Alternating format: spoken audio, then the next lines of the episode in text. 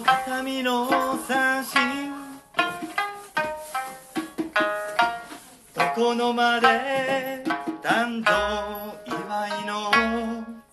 島酒にもたれておーちゃんの月末一人ラジオ。えー、こんにちはおーちゃんです。こちらですね、えー、昨日のマルシェで、えー、歌ってくださったヒデさんの三振の花からスタートです。はい。11月ですね。えー、初めてライブマルシェということで開催をしてみました。スタジオでは5組の、えー、ミュージシャンの方たちが次々にライブパフォーマンス、えー、ジャズですとか、えー、沖縄エイサーの方たちが2組そしてハワイアン、えアフリカンとね本当にね世界中旅したようなそんな素敵な、え空間が上では広がっていて下では八百屋さんベジご飯屋さん、え、アクセサリー屋さんが2軒ガラス屋さんと木でいろいろ加工されているおしゃれな、えー、アクセサリー屋さんが2軒そして、えー、ヘッドスパーさんがいて私たちのカフェからは、えー、新商品の大豆ミートとおからのナゲットを、えー、開発してパンに挟んでドッグにして、え、売らせてもらいました。お天気も良くって本当に楽しくワイワイいろんな、えー、方がお酒を飲んだり、えー、歌を楽しまれていたり踊られていたり、えー、ね、美味しいもの食べたりアクセサリー楽しまれたりお買い物されたり本当になんか穏やかでうんまたまたセフロスって気持ちいいな最高だなと、えー、実感できる一日になりました。ヒデさんも、えー、昨日は、えー、ご自身の時間というのは作らずにその場その場で空気をねこう盛り上げてくださってその合間合間に歌も歌ってくださってというふうにねどんなねこう時間も音が空間に響いていてねうーん気持ちいいですね。こういうのがいいなと思います。本当にいろいろね毎日みんな暮らしでお仕事頑張っていたりお家のこと頑張っていたり何か人間関係取り組んでいたり自分のね探求をこう日々ね模索したりといろんな時間がそれぞれにあると思うんですけれどもそこにね歌と踊りと美味しいものとお酒と何かそこでつながる仲間がいてくれたら何でも乗り越えていけるんじゃないかななんていうふうに思っています。自分でねゆっくり考えたい時は、えー、今はゆっくり考えたいんだと言える勇気を寂しいな誰かに会いたいなと思ったら会わないって言えるね何かうんこう場があってね安心してうん暮らしていけるそんな、うん、なんか絆作りというのかな空間作りというのかなそういうのを、うん、あのこう閉鎖的にね気が合う人たちだけでっていう感じでもなく広がりを持って作っていけたらっていうのが夢なんですよね。気が合う人とあのこう固まっちゃうのはある意味簡単なんですけどうんそれもそれで広がらないしねいろんな方と自分ではちょっと、うん、なんかえこういう方とはあのうまくね交流できるかななんて思う時もあのあ喋ってみたら通じ合えたとかあここがね全然違う感じだけどここがなんか響き合うんだなとかそんなところを見つけていけたらいいなと思うし、うん、本当にねジャズってどっちかいうとこうアメリカとかね欧米アメリカだよね。どっちかでそんな印象だしハワイアンねハワイでしょ？アフリカでしょ？沖縄日本でしょ？うんなんかこうねどんな音楽にも共通するこのスピリットっていうのがあってやっぱり自分の真ん中とつながっていくっていうことがうんあの一番ねみんな、うん、通ずるやりたいことなんだな。本当に魂から音を感じて響きを感じて受け取って出してっていうようなところは本当に共通だなーってそれをうんみんなで分かち合える場作りをしていきたいしあのうんそれが叶っている今っていうのも幸せだなと思います。はい私個人的にはですねあの一つあの夢を見ましてちょっとフェイスブックとかにも書いたんですけれどもある日あのすごい上の方に線路がこう線路というのかなあの、うん、レールのようなものがこうわーってあって下が車がこう通っていてであのここどこかななんて思っておろおろふろおろしていたら、えー、ここは片瀬の島だよってなんか誰が言ったのか分かんないんですけど言った人がいてそんな夢を見てへえと思ってで、うん、江ノ島ってこんなだったっけかな?開発されたのかな?なんてふと思ったんだけどすっかり忘れていたんですけどあのモノレールが江ノ島まで出てるんですよね。であの茅ヶ崎の人間からすると大船からモノレールのって江ノ島って行かないのでもしかしたら大船から江ノ島まで乗ったことがないかもしれないんですよね。あの大船駅からのモノレールは、うん、思い出したんですけど何回も乗ったこともあったし認識してたんですけどあの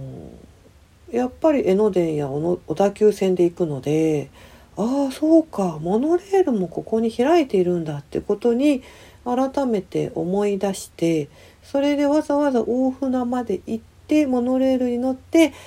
始発から終点までモノレールに乗ったんですよ。で結構上の方を通ったりね、うん、なんかこう不思議なところを通りながらモノレールがガタガタと本当に遊園地のなんかあの乗り物みたいにねガタガタガタガタしてねこんな乗り心地悪かったかなとか思いながら、うん、あの江ノ島にたどり着いてでも江ノ島駅に着いても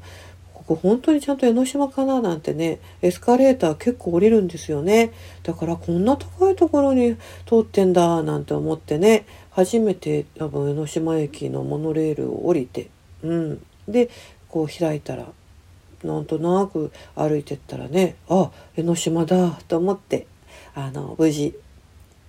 見慣れたところまで来たんですけどね、うん、こう素朴な商店街があったりとかであの割となんか最近は車でね連れてってもらっちゃったりもするから橋も渡っちゃったところに止めたりっていう感じだったと思うんだけれどもあの駅から橋もね結構長いのね。でこう海風を感じながらねザブーザブーって音も聞こえながら橋を渡ってねなんか結構ね岸から江ノ島まであるんだな歩くと結構あるんだななんて思いながらいろんなうんこれを昔の人は船でね渡ってたんだなとかうん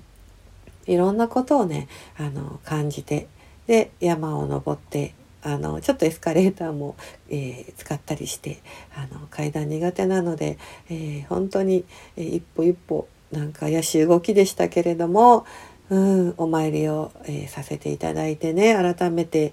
うんすごく賑やかでライトアップもね鮮やかでお土産屋さんも盛んで人もね平日なのにすごいいてねあの本当に観光地って感じになってるんですけど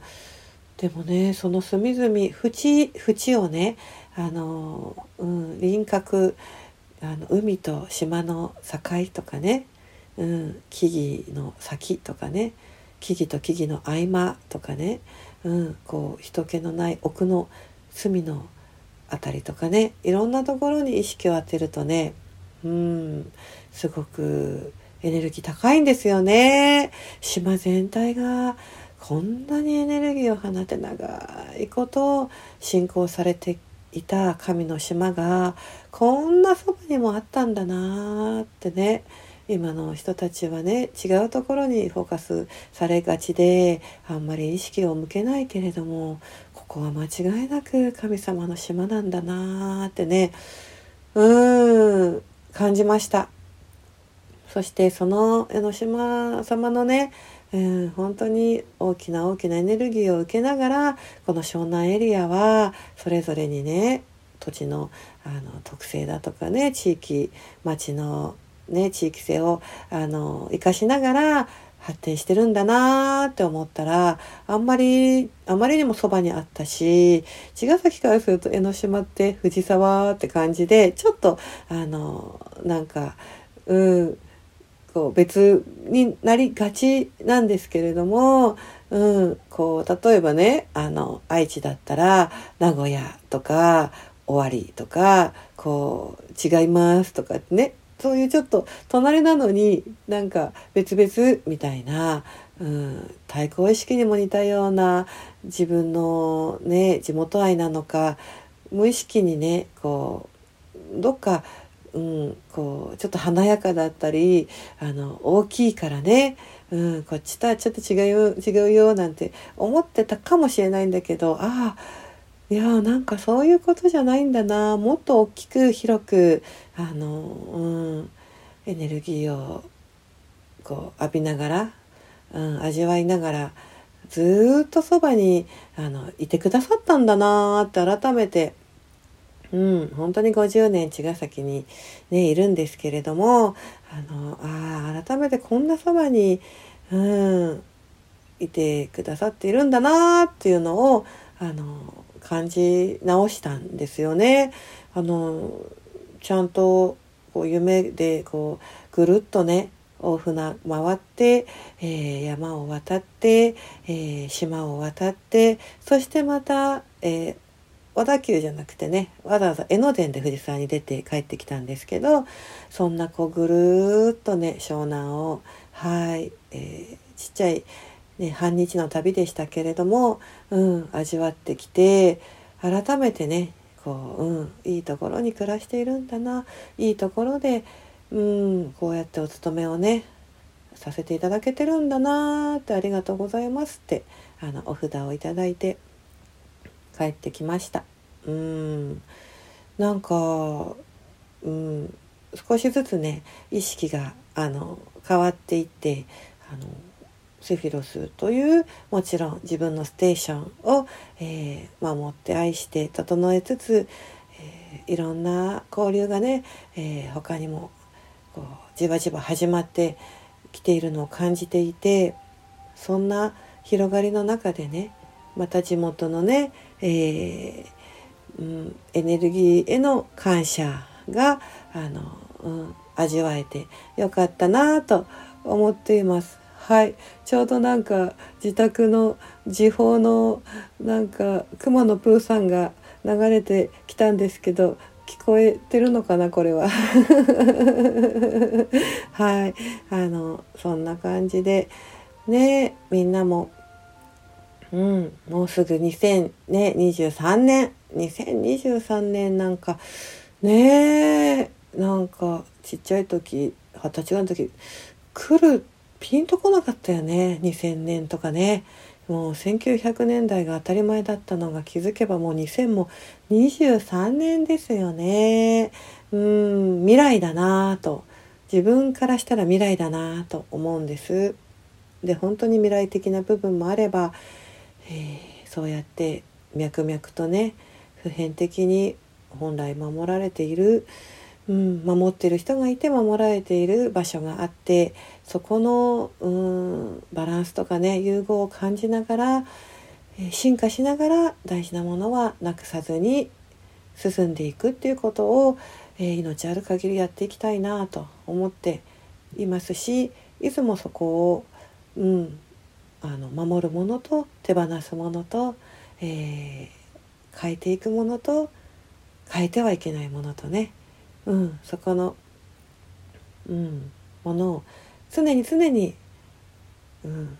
確かめながら一秒一秒感じながら、えーこれからも暮らしていきたいし2020まだ早いか。早いけどもうね11月だしあのーうんもう冬至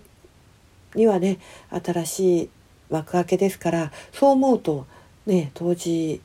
の時のもう後の一人ラジオはねきっとエネルギー変わってるから今のうちですけどうんあの2023年は、えー一つまた大きな節目になると思います。あの破壊と再生、えー出会いと別れそんなところで、えー一つ区切りが、えーついてまた新たなスタートになる年であるなと感じているので引き続き、えーご縁のある皆様どうぞよろしくお願いします。ということで11月もおーちゃんの一人ラジオでした。さようなら。